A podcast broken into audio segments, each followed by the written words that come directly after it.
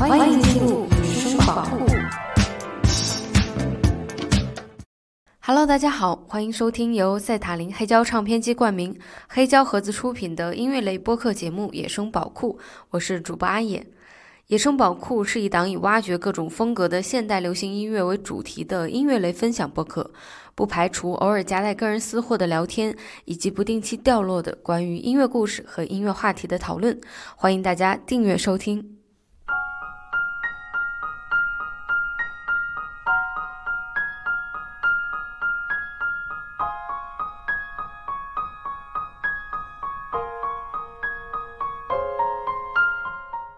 刚刚你听到的是坂本龙一写下的最深入人心的一段旋律，它一度跨越了时间的长河，治愈了无数的生命。但是如果现在问大家坂本龙一是谁，我不知道大家会给出一个怎么样的描述。但是在很长的一段时间里，我对坂本龙一一直是一个很排斥的态度。好像对于那种大家一直在谈论的人，就很害怕去了解他的经历和作品。直到这个春节假期，呃，我实在不知道看什么书，所以就找来了他的那本自传《音乐及自由》。一口气读完之后，我才发现，相比他充满故事性的经历来说，我更想探究他一路走来究竟是如何形成了不同阶段、不同风格的音乐表达。以及他是如何通过所谓的音乐型思考，触达并优秀的完成了其他领域的工作。同时，我还想跟大家说的是，在我看来，他不是一个所谓完美的天才音乐家，他也是一个会被甲方拿着终稿要求现场修改的社畜，也会经常因为不想工作而变得沮丧，也会羡慕周围比他更有天资的朋友。但也正是因为这些，才让我觉得他成为了一个更加真实、更加生动。更加值得这些喜爱的坂本龙一。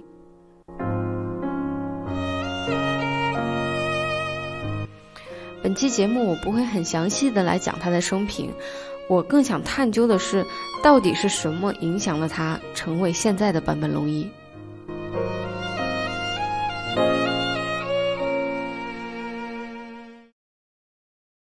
坂本龙一一九五二年一月十七日出生于日本东京。父亲是一个很资深的图书编辑，呃，虽然陪伴他的时间不长，但是父亲这种很低调的行事作风，以及他家庭的文化氛围，还是给坂本龙一带来了一定程度的影响。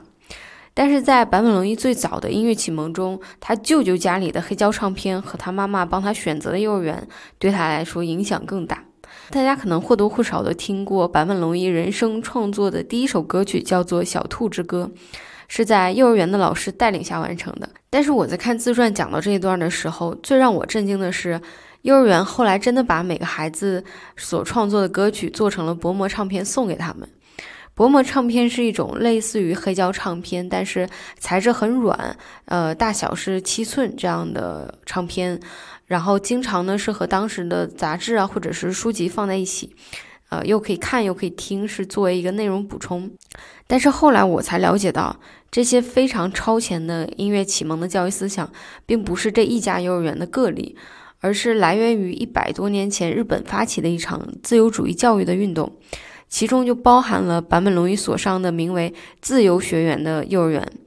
同样，在这一批幼儿园当中，还诞生了非常多的艺术界人士，比如说著名的摄影师全川石花以及小野洋子。那这段幼儿园学习钢琴和作曲的经历，也直接导致了坂本龙一日后走上了音乐的这条道路。从幼儿园毕业之后，坂本龙一一直在坚持学习钢琴和古典乐作曲，而且他舅舅是一个非常资深的古典乐迷，家里又收藏了大量的古典乐的黑胶唱片。所以说，巴赫和贝多芬可能是他最开始认知音乐的时候的唯一的标准答案。直到他在音乐老师的钢琴上看到了一张披头士的专辑。其实现在我听到很多人对于披头士音乐的质疑的时候，我就觉得大家可能真的不太清楚披头士的能量。在我深入认知各种音乐人的过程当中，最直观的感悟就是，只要他是在现代流行音乐的体系里。并且成长在六七十年代，那么他们的故事很可能大部分都开始于披头士。而坂本龙一对于披头士的喜爱，是因为他发现了在披头士的音乐当中，同样存在着精妙无比但却完全不同于古典乐的创作习惯和和声方式。那在流行音乐的世界里，坂本龙一也开始了不断的探索。他发现，相比于高度专业的古典乐，流行音乐当中类似于滚石乐队啊这种，虽然编曲上，嗯，有一些粗糙，演奏也并不尽善尽美的乐队，也具有非常迷人的魅力。这件事对于打开他的音乐世界，以及他开始独立创作之后音乐中的多元化，都有着很大的影响。整个学生时代，坂本龙一是把精力大部分都放在了学生运动的身上，当然也同时一直在继续着作曲课的学习。从他后来的回忆中，我们能感觉到，当时的音乐学习对他来说就是重复的作业，反而是像德彪西啊、约翰凯奇啊、白南怀这种音乐更让他兴奋。坂本龙一在很多采访里都说过，他小时候迷恋德彪西，一度到认为自己是德彪西转世，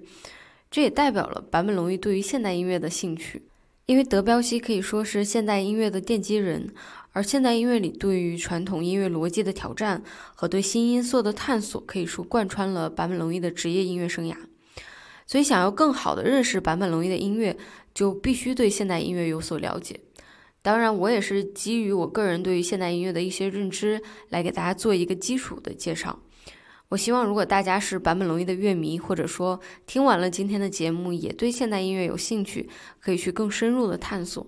因为这是一个和二十世纪初所有的科学人文以及哲学思想的变化都有着密不可分关系的音乐产物。那在展开聊之前，我们可以先听一段音乐。这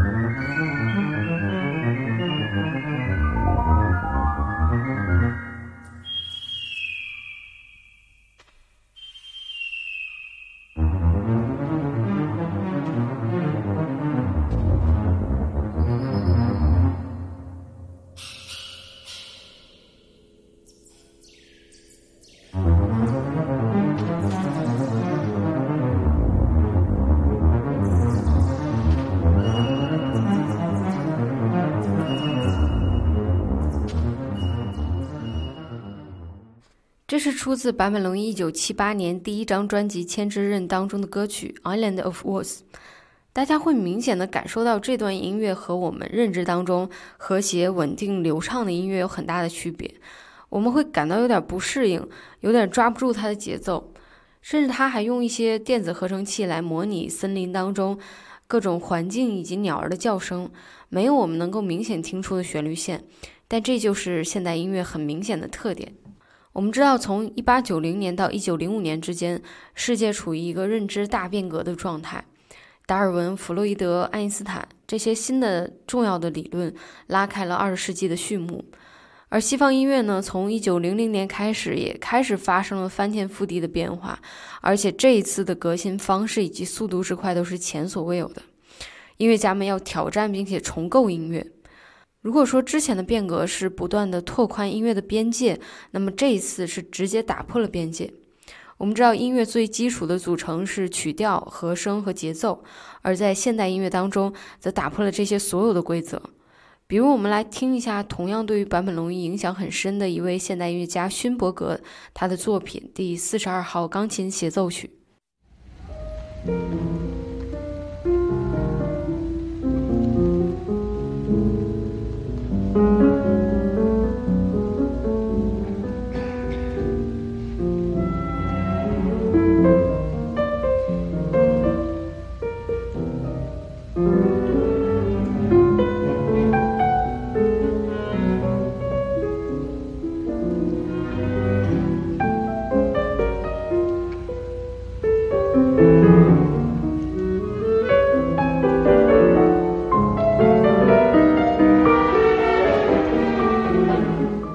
现代音乐中可以大概再细分成四种类型，分别是以德彪西为代表的印象主义，它有点继承了浪漫主义的特点，打破了音乐当中的时间感，让人听上去有一种很梦幻，然后超越时空的感觉。还有注重民族风格的原始主义，他期待让音乐进入到一个更原始、更自然的状态里，所以会借鉴很多民族音乐的特点，而非使用主流的西方音乐和声。还有就是刚刚讲过的以勋伯格为代表的表现主义，以及回归到十七、十八世纪巴洛克风格的新古典主义。那在坂本龙一的作品中，前三种风格都有很明显的表现，尤其是对于各种民族音乐的融合和探索，更是坂本龙一音乐版图上非常重要的一部分。大概从 YMO 离队之后，坂本龙一就开始逐渐的完善自己脑海中的那个世界音乐地图，尽可能的在音乐当中加入更多的民族元素。从1985年到1989年，坂本龙一一连发行了三张专辑，我觉得可以算是坂本龙一个人的一个世界音乐三部曲。起点就是1985年的这张《Exprenta》，这个名字翻译过来就是世界语言。呃，我觉得这张专辑是教授整个八十年代所有专辑当中最有实验性的一张。创作这张专辑的起源其实是来自美国一个舞蹈家的邀请，他希望坂本龙一为他的舞剧做配乐。那个时候呢，坂本龙一已经凭借着《圣诞快乐，劳伦斯先生》在欧美有了一定的配乐口碑，所以说当时也很愿意尝试不同的配乐工作。那这位舞蹈家，我觉得可以堪称完美甲方。他给了坂本龙一最自由的创作空间，并且表示可以接受任何音乐风格。其实整体来说，这还是一张电子实验专辑。他当时是使用了世界上最先进的采样器，然后将连续的音乐打散，和现代音乐中表现主义的音乐非常类似。而且这张专辑当中加入了北海道原住民爱伊奴族的音乐元素。这张专辑我觉得最有趣的就是他用充满科技的这种机械感来表现穿越历史的民族音乐。用教授自己的话来说，无论多么天才的音乐家，也绝对无法胜过民族长时间孕育而成的音乐。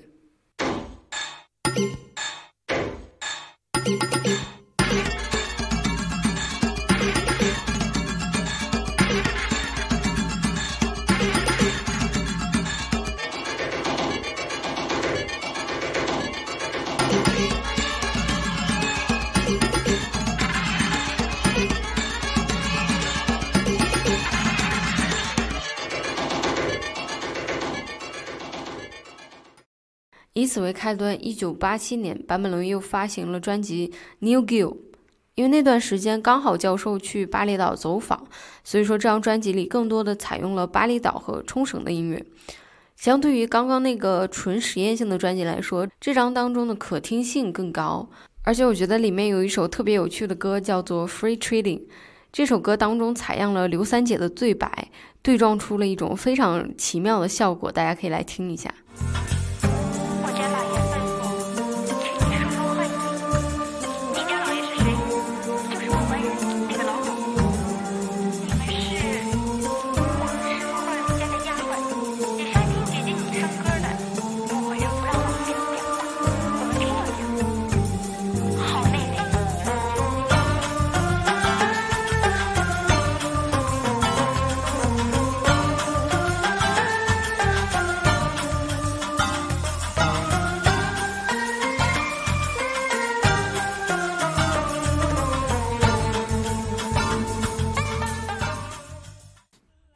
在坂本龙一的自传里，还有一个对他来说非常重要的部分，就是一直在身边，不管是学生时代还是后来工作当中认识的朋友。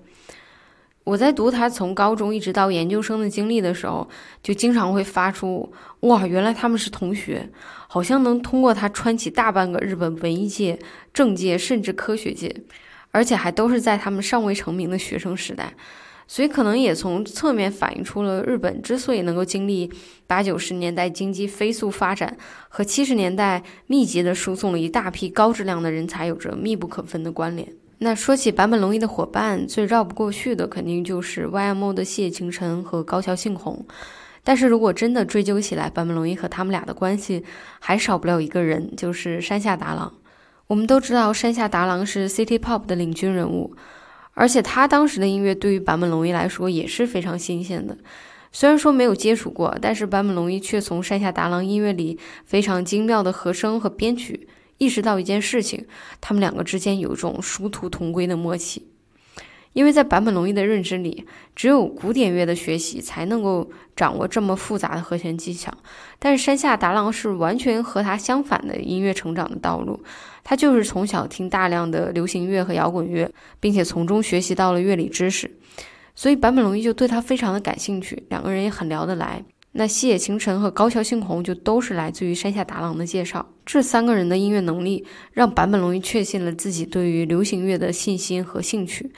他有一段关于这件事的描述特别有趣。他说，就像是两个人同时学习一门语言，他是通过系统的学习，明白只要顺着杆子往上爬就一定会掌握；而山下达郎他们则是通过自学，完全的避开了常规的路径，但是不知道怎么的也做到了掌握住同一种语言。我觉得这个就是音乐的魅力吧。而且这一点现在看来是他们三个能够成功组队的原因，但其实还为 YMO 日后顺利的走向世界埋下了一颗小小的种子。这个我会在后面跟大家详细的来讲。除了两位团队成员以及山下达郎之外，还有一个对于坂本龙一也非常重要的音乐人，就是当时的天才音乐少女矢野贤子。这个天才的头衔是坂本龙一亲自盖章承认的。因为早在一九七六年，当时教授还只是偶尔的逃离校园生活，出来到录音室做兼职的时候，石野贤子就已经发行了自己的第一张专辑。当时他也只有二十一岁，但是却已经是非常成熟的爵士钢琴手。如果你去听他第一张专辑《Japanese Girl》，就可以或多或少的感受到这种抑制不住的天才的灵光在喷薄而出。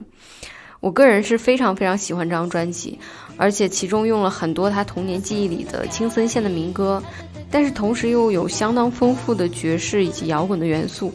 就和专辑名一样，和我们展示了当时的日本女孩身上充满了多元化的包容和潮流感。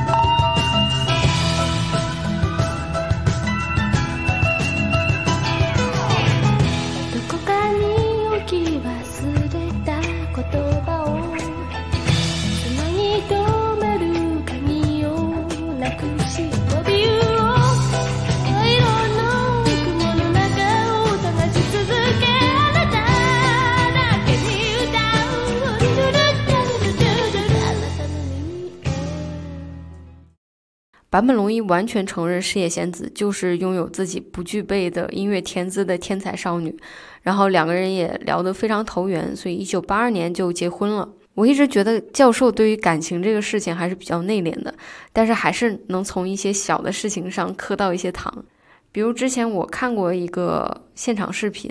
那次是矢野贤子作为嘉宾来参加 Y.M 的演出。然后他在前面弹钢琴，后面的高桥幸宏就一直在瞄着矢野贤子偷笑，然后满脸都是我在吃瓜，就特别有意思。还有一件事儿就是，教授在自己的第二张专辑当中有一首歌是矢野贤子作词，然后全程都是用青森县方言演唱的。青森县就是刚刚提到过矢野贤子的家乡嘛。而且我们知道坂本龙一其实不太会唱歌，也他也很少在专辑当中开嗓。但是却难得的就是用矢野仙子家乡的方言唱了一首歌，就想一想还是挺浪漫的。然后我们还是收回到 YMO，呃，YMO 这个乐队的创意最开始是谢野晴辰提出来的。一九七九年，他们发行了首张的同名专辑。很戏剧化的是，从七月发行一直到当年的年末，半年的时间里，他们就经历了从国内无人问津到国外爆红。那其中的转折点就是 YMO 的第一次国外巡演。这张同名专辑的实验性非常强，既有坂本龙一擅长的现代音乐以及电子乐元素，还有西野和高桥喜欢的流行乐。虽然说这些元素的加持下，让歌曲有一个非常实验性的外衣，但是其内核还是西方音乐的基础。因此呢，欧美的乐迷其实与 YMO 的音乐之间有着共同的基础。他们一方面觉得这个是来自于东方的一个神秘日本风味的另类音乐，但是另一方面又能够产生共鸣，甚至在外蒙的演出现场疯狂的跳舞。这种局面是三个人完全没有想到的。我们现在再回看这张专辑，不能够否认它其中确实存在着很多怪异和不和谐的地方。但是又能从中感受到一种代表日本的宏大明亮的音色正在缓缓升起，他们真的像是变了一场电子魔术，卡在七十年代末期，也为世界的东方掀开了 disco 和新浪潮序幕的一角。这一切看似是运气，但其实是前面一环扣一环的必然结果。下面我们就来听一下这首被 Michael Jackson 和 Eric Clapton 都先后翻唱过的。YMO 经典作品出自于第一张同名专辑当中的歌曲《Behind the Mask》。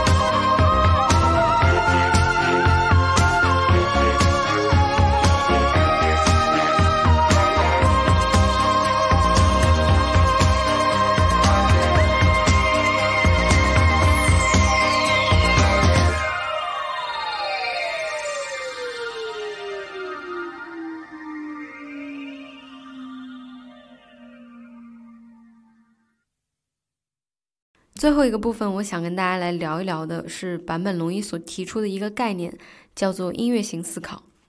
我们知道坂本龙一在退出 YMO 之后呢，并没有完全的去做自己的音乐，反而是从《圣诞快乐，劳伦斯先生》开始，有了很多和其他艺术领域合作的工作。那他在接触到这些其他艺术形式，甚至超出于艺术范围的领域的时候，发现自己可以凭借着音乐知识或者感觉来理解其重点。他将这种思考的方式称为音乐性思考。这个概念看似复杂，但其实很好理解，就是我们借助自己擅长的领域经验，来帮助完成其他领域的知识学习或者工作。这是一种非常讨巧，但是又很实用的工作方式。我一直觉得教授是一个工作狂人，虽然说他出个人专辑的间隔还挺长的，但如果去查可以发现，他在去年癌症复发前，每年的工作任务都非常多，而能够优秀的完成这些工作，除了依靠过硬的专业素养和经验，更重要的就是要运用自己的音乐性思考，快速的和这些其他的作品。找到能够连接的共鸣点。一九八四年，坂本龙一发行了个人的第四张专辑《音乐图鉴》，这张专辑就是依靠这种音乐型思维创作的一个很好的事例。当时，坂本龙一对于超现实主义以及安德烈·布勒东提出的自动书写的理念非常感兴趣。我们不用去理解这个理念的深层含义是什么，大概的意思就是说，不受到大脑控制、受到其他意识外的力量控制所写下的文字，就叫做自动书写。那坂本龙一对这个就非常的感兴趣，于是就借助了这个理念来创作了一张专辑，也就是《音乐图鉴》。那段时间，坂本龙一有空就会在录音室里。尝试用完全放空的状态来弹奏出一些音乐，并且把它们记录下来。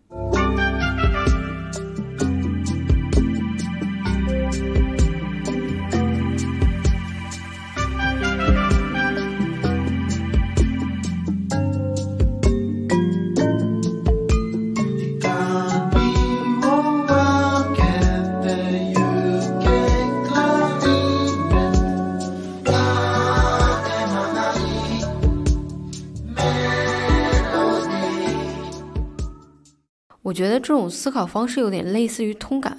其实很多艺术家在创作的时候都会选择用通感来吸取灵感，或者说创作出更立体化的作品。我记得印象很深的是在大学的时候，我正好在学通感，然后就听到了德彪西的版画集，就是用音乐来表现画面，尤其是第一首歌《塔》，他用了很多五声音阶来表示钟声的效果。就非常的具有东方神韵，一下呢就会让人联想到亚洲的佛教国家里各式各样的塔的画面。所以，如果我们尝试还原德彪西当时创作的过程，也许也是用了这种音乐性思考。怪不得教授说他是德彪西转世哈。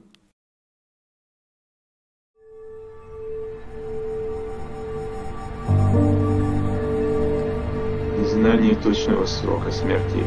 дает нам возможность смотреть на жизнь как на неисчерпаемый колодец.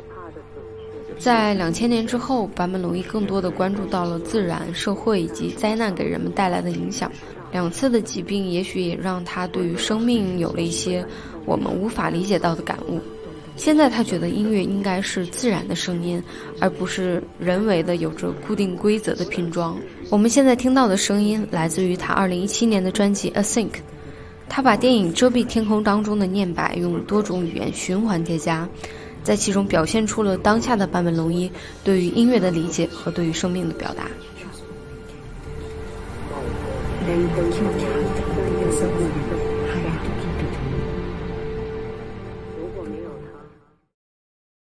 教授的这本自传名字叫做《音乐即自由》。我通读下来，发现音乐在他的生命里确实是自由的。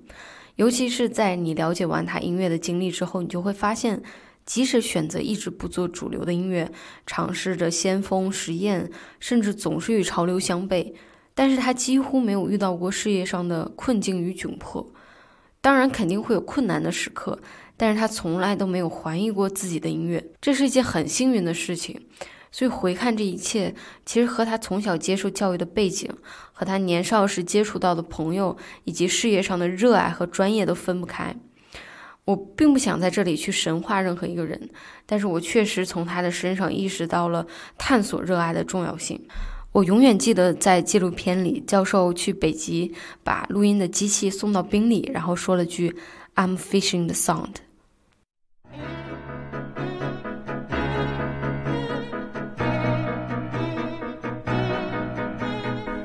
节目最后，我还是希望一切回归到音乐当中。如果你听完今天的节目也对坂本龙一更感兴趣了的话，还是希望可以去多听他的音乐作品。